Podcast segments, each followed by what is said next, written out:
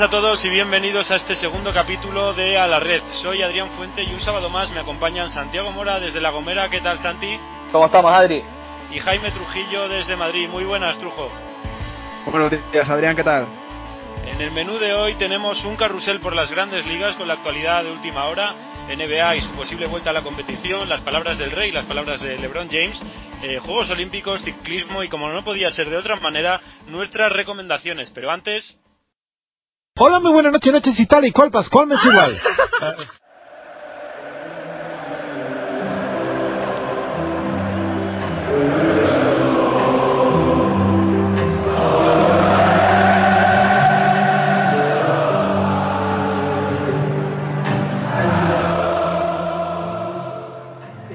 Está bien de que la medicina ha hablado, ¿no? Es que tengo melanoma que tiene mala mala salida. Pero mientras tanto, yo tengo la potestad de decir cómo yo voy a vivir. Y me sentí en, en ese momento empoderado de poder ya decidir de cómo yo voy a vivir.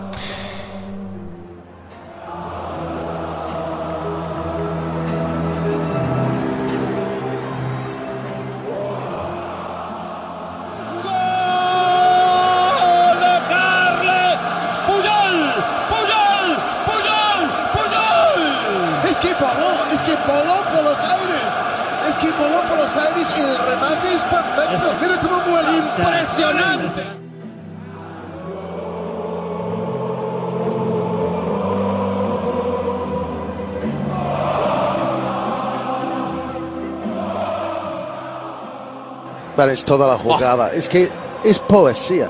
Es, es que juega a un fútbol tan poético, tan brillante.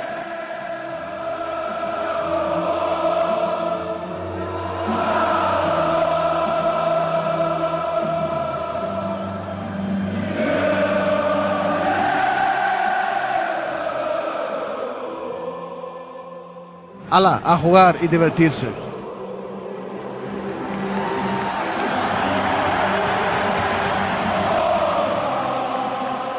Otra de las novedades es la incorporación de Michael Robinson. Bienvenido. Muchas Michael. gracias, Nacho. ¿Estás a gusto aquí? Bueno, salvo el decorado. El decorado pega nada, pero temporada pasada aún, aún peor, ¿no? Porque había latas y bufandas y periódicos, parecía una, una basura. Es ¿eh? que los futbolistas no sabéis que al el día después los estadios quedan muy sucios. Te lo hemos limpiado por ti.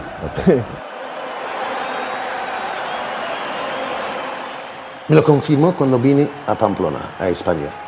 Es que no entendía nadie. Hablaban y no entendían ellos. No, no, no entendía. Hablaba algo que yo no entendía. Yo pensaba, pues habrá aquí millones de gilipollas. O el gilipollas seré yo, ¿no? Estás igual, ¿eh? Sea cabrón tú. Enhorabuena, chico. Has estado maravilloso hoy. Es un público fantástico, ¿eh? No hay más pescado para vender. En este pequeño homenaje que queremos rendir a Michael Robinson, sin quien difícilmente se podría entender ni, eh, ni explicar el periodismo deportivo de los últimos 30 años en nuestro país, queríamos contar con José Larraza, mano derecha durante una década y desde el inicio de Informe Robinson, responsable, entre, otro- entre otros productos del día después y director de documentales como el reciente El Día Menos Pensado o los otros de Movistar. Muy buenos días, José Larraza. Bienvenido. Hola, buenos días, gracias. Eh, bueno, en primer lugar, eh, ¿cómo te encuentras tras la pérdida de alguien que a los que no le conocíamos siempre nos transmitía una grandísima positividad en todo momento? Sí, eh, bueno, era esperado, pero hasta que no llega el momento, pues no, no notas el matazo, ¿no? Y te lo llevas de todas maneras. eh, y sí, el martes fue un día muy difícil, fue un día fue un día intenso, fue un día largo.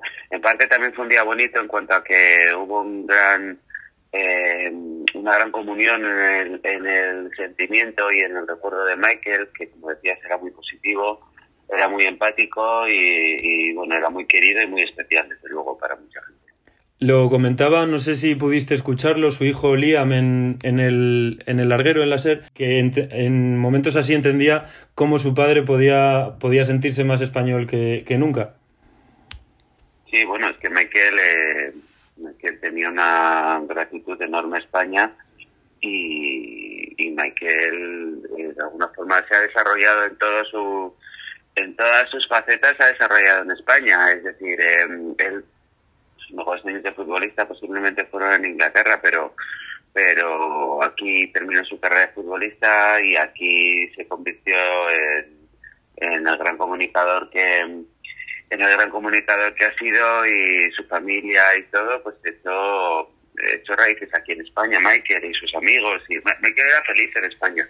Michael fue feliz eh, aquí y se sentía tan español como el más, claro. ¿Y para ti, eh, qué suponía trabajar con, con alguien como él?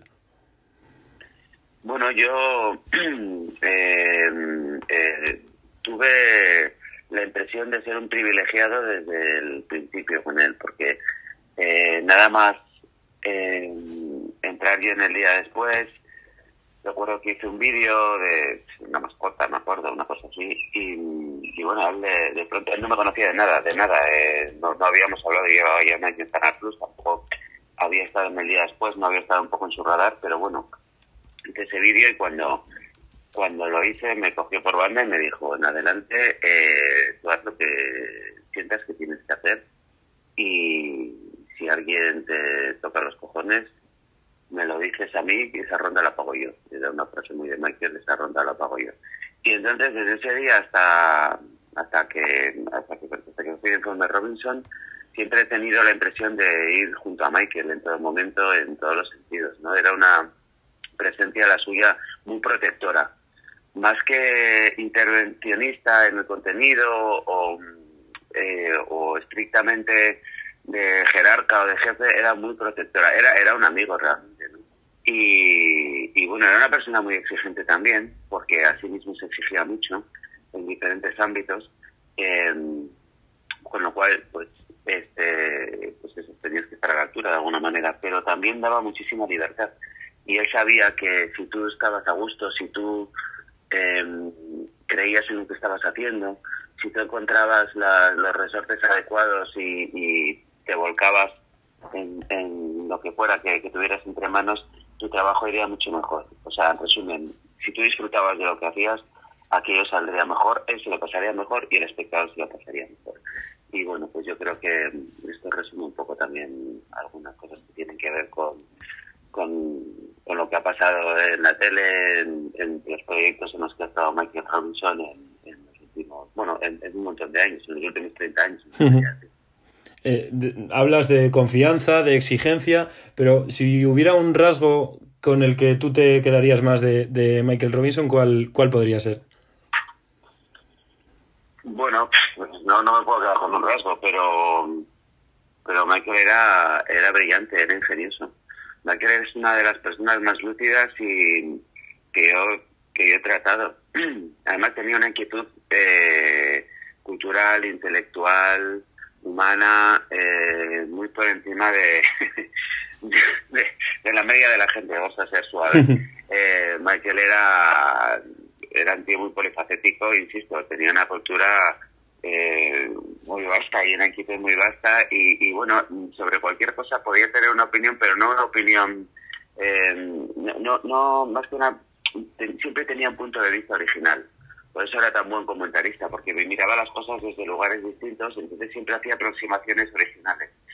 Por eso digo que era alguien brillante y en el humor, desde luego, eh, seguramente, no sé, la persona más ingeniosa que, que yo me he conocido en mi vida y como yo creo que, que otros muchos. ¿Tu, ¿Tu mejor recuerdo a su lado, ya fuera en el ámbito profesional o en el ámbito personal? Bueno, eh, en el ámbito, bueno, se mezclan todos un poco porque al final lo personal y lo profesional con Michael estaba muy ligado en cuanto a que, insisto, pues al final te lo pasabas muy bien eh, con él, pero bueno, por una parte te hablaría de los primeros años del día después y del día antes, donde eh, todos éramos mucho más jóvenes, lógicamente, y, y bueno, aquello era eh, pura diversión en muchos sentidos y, y bueno, Michael era un catalizador formidable. y después, bueno, pues hemos eh, hemos eh, compartido muchos muchos rodajes, muchas experiencias. Yo te diría que cuando más feliz he visto a Michael ha sido siempre con amigos y con y en lugares y en entornos donde donde él estaba como en casa. Yo lo recuerdo en Liverpool cuando hicimos un informe con el Spanish Liverpool entonces, con Fernando Torres, con Pepe Reina y demás, junto con las leyendas de Graham y Kenny Dalvis, que son los que eran, habían sido compañeros de Michael y cuando se reunieron todos, con Michael como asistente en Liverpool, bueno, y aquel recuerdo que el informe lo vi feliz como, como nunca. Eh, con Severiano Ballesteros también, que era su amigo íntimo y era, tenía una conexión brutal, lo mismo que con Cruz. Pero bueno, lo mismo era feliz en, en un contexto de, de grandes personalidades o grandes figuras deportivas como en, en, reportajes, pues digamos, más humildes o con gente eh, este, sin, sin, ese gancho o sin esa repercusión. Y es que se lo ha pasado muy bien. Por eso los recuerdos al final son muchos y Barcelona también, me acuerdo, rodajes y son, son un montón de recuerdos al final porque son muchos años. Mm, parece que lo, bueno, parece no, lo, lo, describes como una persona que disfrutaba absolutamente de, de, todo lo que, lo que hacía, ya fuera, como dices, en el ámbito personal o, o profesional. ¿Tú podrías elegir un, hablabas ahora de, de, unos cuantos, podrías elegir un programa en especial que, que te marcara haber trabajado, haberlo compartido con él? Bueno, pues eh, si, si tengo que hablar de un programa en el que, insisto, él, él estuvo feliz, pues igual quitaba este del Liverpool, porque era una vuelta a sus orígenes, era una vuelta a otro lugar donde él también fue feliz. Y, y ahora mismo, luego igual te digo otro, si me preguntas mañana te diría otro igual, pero ahora mismo te, te diría ese.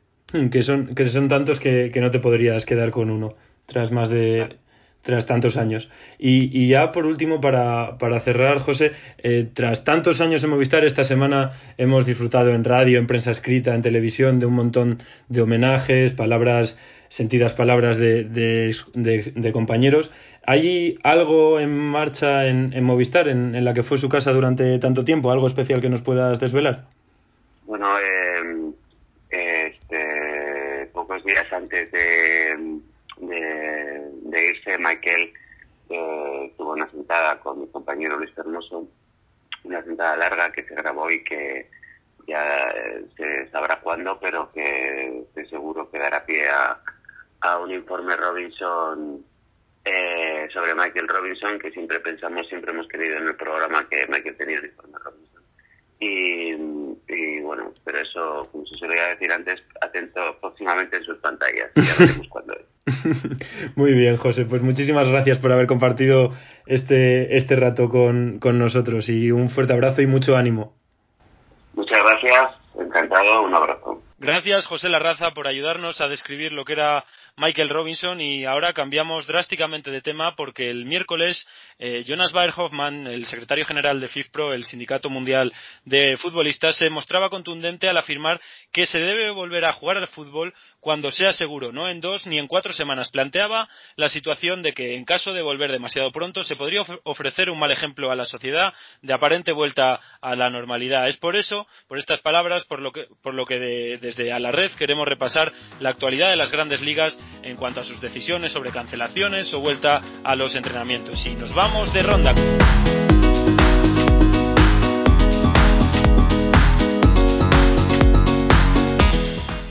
Comenzamos con aquellas ligas que ya han sido canceladas y en primer lugar nos vamos a Francia y a Países Bajos con Trujo. Así es, la Ligue 1 se ha decidido dar por finalizada a través del sistema de ratio de puntos, por lo que el PSG ha conseguido su novelo título.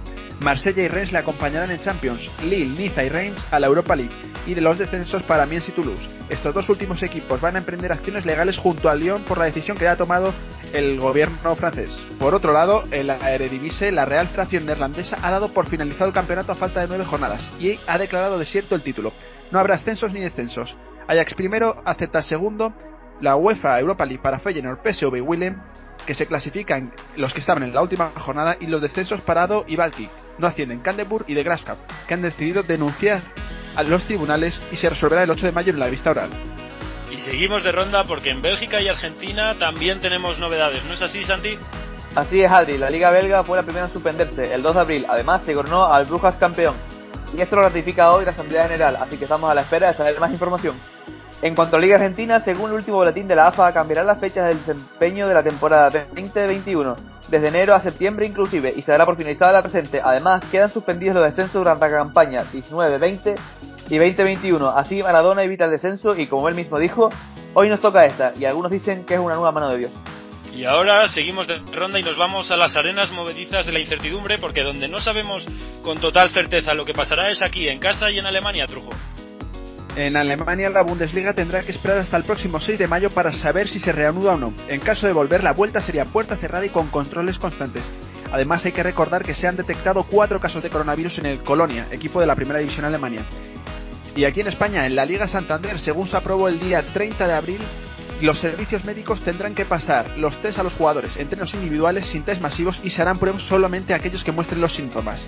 Además, la UEFA ha obligado a jugar la final de la Copa del Rey antes del 3 de agosto y si no, será el séptimo clasificado de la liga, el Valencia, el que acuda a la Europa League. Cerramos la ronda con nuestras vecinas Portugal e Italia, pero también cruzamos el Canal de la Mancha para saber qué han decidido los clubes de la Premier League, Santi. Así es, Adri, en la Liga Portuguesa, según el primer ministro de Portugal, Antonio Costa, el fútbol volverá el último fin de semana de mayo. Se jugará sin público, incluida la fecha de la Taza de Portugal aún sin fecha definida. El Sporting de Portugal ya volvió a entrenar la semana pasada y el Benfica comenzará este lunes 4 de mayo. Este fin de semana se levanta el estado de emergencia y se flexibilizan las restricciones. En cuanto a la Premier League, finalmente se acabará tras el acuerdo alcanzado entre los clubes este viernes 1 de mayo, pero siguen pendientes de posibles medidas del gobierno solo volverán a entrenar y a competir con el visto bueno del gobierno y bajo asesoramiento médico. Las sedes que se barajan para la vuelta al fútbol son Twickenham, donde juega la selección inglesa de rugby, Wembley y el Centro Deportivo de St George Park, lugar de reconcentración del equipo nacional de fútbol inglés. En la Serie A tiene la misma postura que en Inglaterra, los 20 clubes quieren finalizar la temporada, pero la postura del gobierno es otra, puesto que Vincenzo Espadafora, ministro de Deportes, aconsejó a los clubes pensar en la siguiente temporada.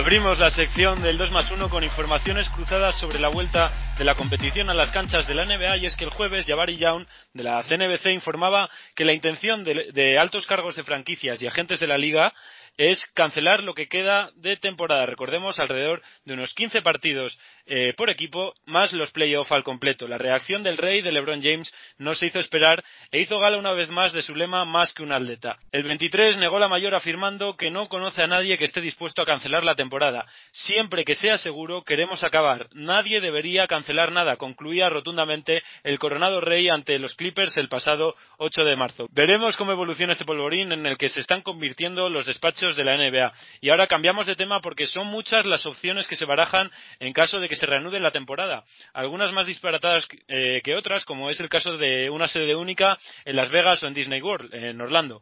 Estas opciones serían hipotéticas alternativas. Lo que sí está claro es que hasta el 8 de mayo, el próximo viernes, la NBA no va a permitir a sus 30 franquicias reabrir sus instalaciones. Eso sí, siempre y cuando las restricciones impuestas por sus estados lo avalen. Por su parte, la propia liga ha estipulado algunas restricciones que después nos apuntarán Trujo. Pero antes, parece que la NBA ya prepara su inminente vuelta a su nueva normalidad. ¿Qué se dijo en la reunión del jueves entre los mandamases de los equipos, Santi? Bueno, Adri, recordemos que la NBA tuvo su actividad el 11 de marzo, cuando faltaban por disputarse aún 259 partidos de la temporada regular. No sabemos si irán directamente al playoff o querrán recuperar los partidos restantes. Mark Cuban, dueño de Dallas Maverick, se mostró cauto y comentó que quiere que vuelva a la NBA, aunque fuera sin afición. Por su parte, Buford, el dueño de San Antonio Spurs, dijo que los equipos y directivos de la liga están discutiendo múltiples opciones, ninguna de las cuales es definitiva. Mientras tanto, el portavoz de la NBA, Mike Bass, comentó que volver a jugar esta temporada se lo deben a la afición, los equipos y a todos los que aman este deporte. Y Trujo, coméntanos un poco esas restricciones que se que plantea que se plantea desde los despachos para la vuelta a los entrenamientos. Bueno, pues mira, lo primero, Adrián, se plantean dos medidas principales. Son los entrenamientos individualizados de no más de cuatro jugadores en el mismo edificio y con tan solo una persona del staff eh, visualizando los entrenamientos. Además hay que recordar que la NBA tenía como fecha prevista ayer viernes 1 de mayo volver a los entrenamientos, pero debido a la búsqueda de la salud y la seguridad de sus protagonistas, necesitan crear ambientes controlados y por eso han pospuesto la fecha hasta el 8 de mayo. Y bueno, luego otra de las alternativas que ha entrado con más fuerza es jugar en una única sede que es Disney World. Entonces, bueno, ¿por qué jugar allí? Eh, yo creo que es un espacio privado que haría posible un seguimiento exhaustivo. Además, tienen todos los alojamientos y servicios que quieran. Y luego, bueno, hay que recordar que Disney forma parte del accionariado de ESPN y la ABC, con la que la NBA tiene firmados grandes contratos. Yo creo que todos pueden sacar provecho de esta unión. Tanto Disney como, como la liga. Yo, Santi, no sé, no sé qué, qué, te parece, pero yo creo que es una opción un poco rocambolesca y parece casi eh, sin, sin demasiada reflexión, ¿no? Porque se barajaba la opción de Las Vegas, como nos comenta Trujo también la opción de Disney World, pero parece un poco el caso que tenemos aquí en España de querer volver a toda costa, eh, como sea. Sí que es verdad que Estados Unidos y las ligas americanas son una grandísima potencia capaces de preparar esta intendencia sin, sin mucho inconveniente. Santi, ¿tú, ¿tú qué opinas de esto? Para mí el caso de Disney World no lo veo tan descabellado realmente. Pienso que es una forma muy ingeniosa, podríamos llegar a, decirlo, de volver a la competición, de volver a los entrenamientos, pero la de Las Vegas sí que me parece una idea un poco descabellada. Más, más después de, lo que hemos podido ver en los dos nuevos, las dos nuevas entregas del documental de, las Dance de, de, Michael Jordan en el que se veía a, a Dennis Rodman pidiendo unas vacaciones en Las Vegas y llegando dos días más tarde de lo que tenían eh, como permiso por, de lo que tenía como permiso de Phil Jackson. Eh, nos vamos ahora, nos vamos a la, a la liga universitaria y es que hace dos semanas Jalen Green, uno de los posibles picks altos del draft del año del año que viene, de 2021, anunció que jugaría en la liga de desarrollo con un sueldo de alrededor de medio millón de dólares, pese a tener previamente un acuerdo con la Universidad de Memphis. La reacción de la Liga Universitaria, de la NCAA, no ha tardado mucho y ha contraatacado ante la fuga de talentos con la decisión de que sus jugadores puedan recibir ingresos por publicidad de marcas deportivas. Así se rompe eh, con la tradición de considerar a estos jugadores como estudiantes jugadores a tiempo completo y además se les abre la posibilidad y la vía de, de la profesionalidad de contar con servicios de agentes a expensas de la aprobación de esta medida en enero de 2021. ¿Qué escenarios plantea esta medida? Hay que recordar que no solamente es Jalen Green el que se ha ido a la G League, sino que Isaiah Todd, que ha sido el decimotercer mejor jugador de instituto, también ha rechazado en Michigan y Dyson Mix ha rechazado a la Universidad de Nevada. Entonces son tres proyectos de grandes jugadores que se van a la segunda liga de la NBA y que hace que pierda potencial la NCAA para mí me parece una medida errónea, pues deja de un lado su formación estudiantil. Deberían legislar de alguna manera los pasos a seguir de los jugadores para llegar a la NBA. Esto dejará muy tocada a la NSA, como dice Trujo, y no creo que sea un paso positivo para los jugadores.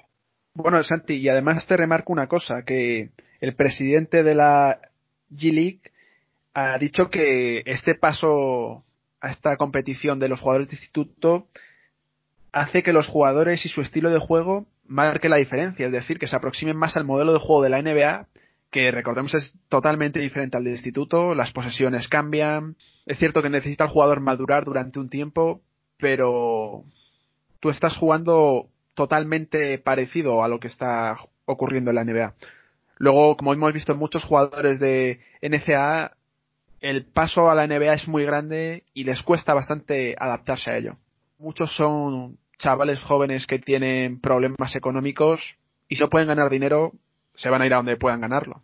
Claro, esto es planteado dos, vertientes. Una es el, el, dinero inmediato a los 18 años, como, como comentáis, pero también es la pérdida de esa tradición eh, a la que nos tenía acostumbrado el baloncesto el baloncesto norteamericano. Y quién sabe si esto eh, puede pasar eh, en otros deportes como en el fútbol americano que pasen a la XFL esta nueva liga que, que abrió que se que volvió a estrenarse esta temporada. Mm, yo no sé si a mí me parece lo más adecuado que se rompa con esta tradición porque hasta ahora eran excepciones las que se saltaban la universidad eh, como LeBron James o, o, Kobe Bryant entre otros, Brandon Jennings, eh, no sé si lo veo del todo adecuado eh, el, evitar la, universidad a cambio de dinero.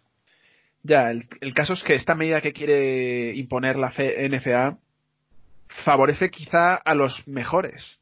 Sin embargo, el que vaya a ser un proyecto de 60 del draft, pues por desgracia no creo que tenga los mismos ingresos.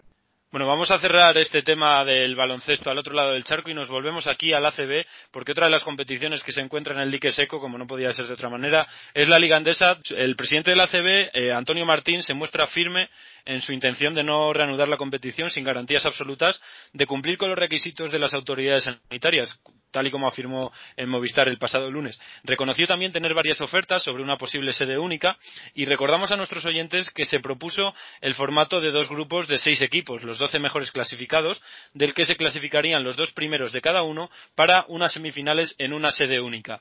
Con la desescalada anunciada por el gobierno de hoy sábado, eh, ¿cómo veis el horizonte de, de la Liga Andesa? Sigue estando lejos no cabe duda de que el gobierno está dando pequeños pasos para la vuelta al deporte, pero no es el momento de pensar en competiciones, sino en la salud.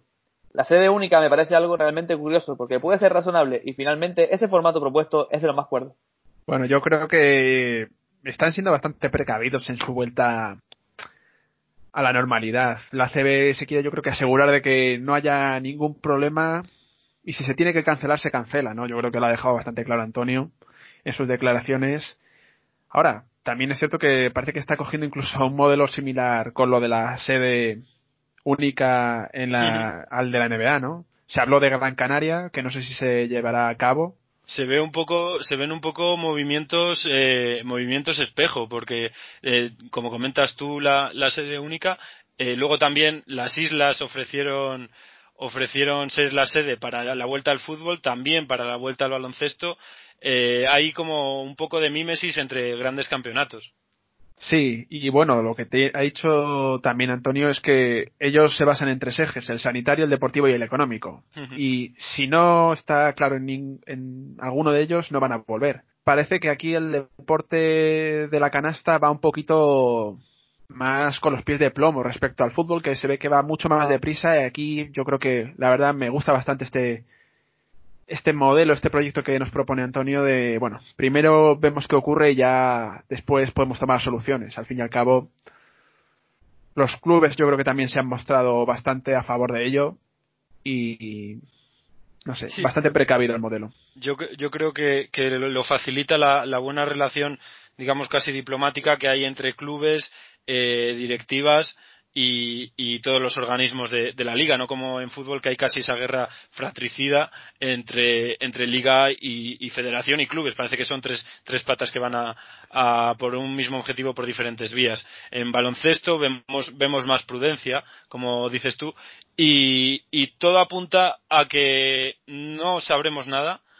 hasta que esta situación evolucione más y veamos cómo estas medidas de desconfinamiento eh, empiezan a surtir efecto o por el contrario no.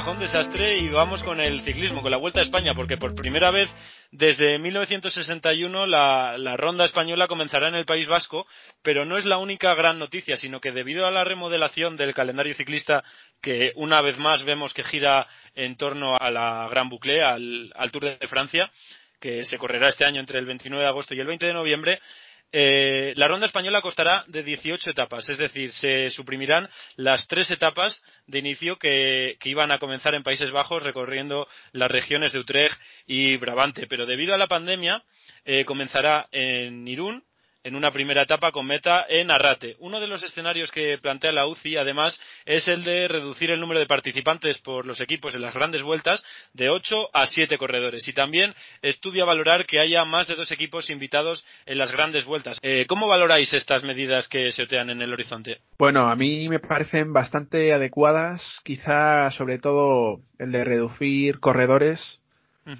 Por la manera de que el pelotón es tremendamente grande ya de por sí, y si metes tantos corredores puede haber más problemas. que si están todos aislados y demás, no creo que haya ninguno. Al final, reducir el número de corredores reduce el riesgo de contagio y por lo tanto en carreras será todo más, más fluido, no habrá tantas posibilidades de caída ni habrá tanto, tantos problemas. Sí que es verdad que, el pelotón parece que en caso de ampliar estas invitaciones que, comentábamos antes, que el pelotón no se verá tan, tan reducido pero sin duda eh, la Vuelta a España y el Tour de Francia, el Giro está un poco más en el aire, eh, se verían beneficiadas y con una mayor diversidad, ¿no es así? Mm, a mí me parece bien que se invite a determinados equipos, puedo entender que se pase de dos a tres invitaciones, pero extender a más es hacer un gran riesgo. O sea, bueno, mm. entender entiendo que los ciclistas estén en aislamiento durante ciertos periodos, pero al fin y al cabo estás moviendo de diferentes países a concentrarlos en un mismo sitio y no sabemos cómo estarán las medidas en esos países. Cierto que supongo que se podrán trasladar por motivos de trabajo, pero no sé, no sé si me parece quizá la mejor opción esa. Cambiamos de tema también porque tras haber sido aplazados al verano de 2021, si todo va bien, para entonces los Juegos Olímpicos de 2020 suman una nueva polémica, esta vez en, aquí en casa. Es Miguel Alvariño el que se encuentra en el foco. El tirador con arco gallego se clasificó para los Juegos gracias a la plaza obtenida en los Juegos Europeos de Minsk del pasado año por Pablo Hacha tras una competición de seis meses. Pues bien, la Federación de Tiro con Arco le ha retirado a Miguel Alvariño su plaza, pese a haber firmado un contrato en el que se deja claro que la plaza es suya, tal y como indica indignado Sakim Mira, su entrenador, eh, que lo confirmaba esta misma semana en 20 minutos. Por su parte, la Federación basa su decisión en que el sistema de, la de selección hacía referencia solo a las salidas que se realizarían en este año, en el 2020, y por lo tanto, como los Juegos Olímpicos aplazan a 2021, se deberá imponer un nuevo criterio. ¿Qué os parece esta medida y la, propia postura, cómo se defiende la, la Federación? Bueno, esta medida, la verdad es que a mí no me gusta la manera en que se ha tomado, sobre todo porque si tú lo haces con uno, a pesar de que las federaciones lleven cada una sus temas, lo tienes que hacer con todos. Claro, ¿no? o sea, digo, muy peligroso. Claro, eh, no sé si Mireia Belmonte se ha ganado en la piscina el poder ir, ¿por qué le va a decir ahora que no? Mira, te voy a cambiar la mínima y va otra persona. Yo creo que, que no, que si este chico, eh, Miguel se ha ganado la plaza, tiene que ir él. ¿Cree pero Alex su título y por lo tanto su paso a los Juegos Olímpicos o la federación o la o la decisión que la federación va a imponer de manera tiránica y que no va a tener razones. ¿Creéis que el contrato va a prevalecer por encima de la decisión de la federación? Pero la federación es la que puede cambiar esos criterios, por lo tanto, no sé hasta qué punto ese contrato va a ser realmente vinculante por mucho que sea legal. Creo que el COE tiene cosas que decir. Tendrá que hacer de mediador y sinceramente yo creo que va a acatar la plaza que ya estaba otorgada. No hay otra. Ya te digo, es por el sentido de que no sé cuántas competiciones vamos a poder disputar de aquí hasta julio que viene, cuántos entrenamientos va a poder. O sea, ¿por qué cambiar una decisión sin tener previsto un futuro a corto plazo? Claro, ese, ese es el tema. Vamos a cerrar este segundo episodio, un sábado más, con la agenda de recomendaciones que hoy es muy variada. ¿Qué nos traes, Santi? Muy, muy variada, diría yo, Adri. Hoy les traigo una propuesta muy diferente a la de la semana pasada. Vengo a recomendarles el famoso anime Death Note, creada por Sugumi Oba y Takeshi Obata. ¿Qué harían si se encuentran un libro donde apuntas un nombre y esa persona muere a los pocos minutos? Su respuesta no la sé, pero la del protagonista de esta obra de arte, Light Yagami, sí. No duden en verla. Gran tensión, misterio y una lucha entre la moral y la justicia sin precedentes. Tú, Trujo, tengo entendido que nos traes una vez más un libro, ¿no? Bueno, pues sí, Adrián, yo os traigo un poquito más con la tónica del deporte, os traigo el libro La leyenda del indomable, de Asen Petrovic, de Juan Francisco Escudero. Bueno, pues un libro donde nos cuenta la trayectoria de Drasen Petrovic, lamentablemente fallecido hace 27 años, y que nos trae todo tipo de documentos, eh, desde las estadísticas en sus grandes partidos, su paso por la NBA, incluso nos trae un pequeño documento fotográfico y la verdad es que está bastante bien y bueno, luego también reúne algunas de las frases que dice él, como por ejemplo, os voy a citar esta, soy el jugador mejor pagado de la NBA, gano millones por jugar cinco minutos. Eso sí, el entrenador está de humor y el partido está decidido, que la realizó cuando estaba en Portland. La verdad es que descubre lo que fue el genio de Sibeknik realmente. Un jugador muy díscolo, pero con unas capacidades y una tremenda capacidad de superación increíble. Yo cerraré con Perros Salvajes de Ian Rankin, una novela de la serie de, su famoso inspector John Ribus, que a mí me encanta no solo por el aura de misterio, sino también por cómo mete al lector en, Edimburgo y cómo explica el legado de un inspector que se jubila a uno no tan nuevo en, las investigaciones. Eh, sin duda, para mí es una de las mejores novelas del género que he leído y diría que si no la mejor, también entre las tres mejores de esta serie de, de ranking, como y porque como en toda novela negra que se precie hay una vida eh, ligada a un misterio.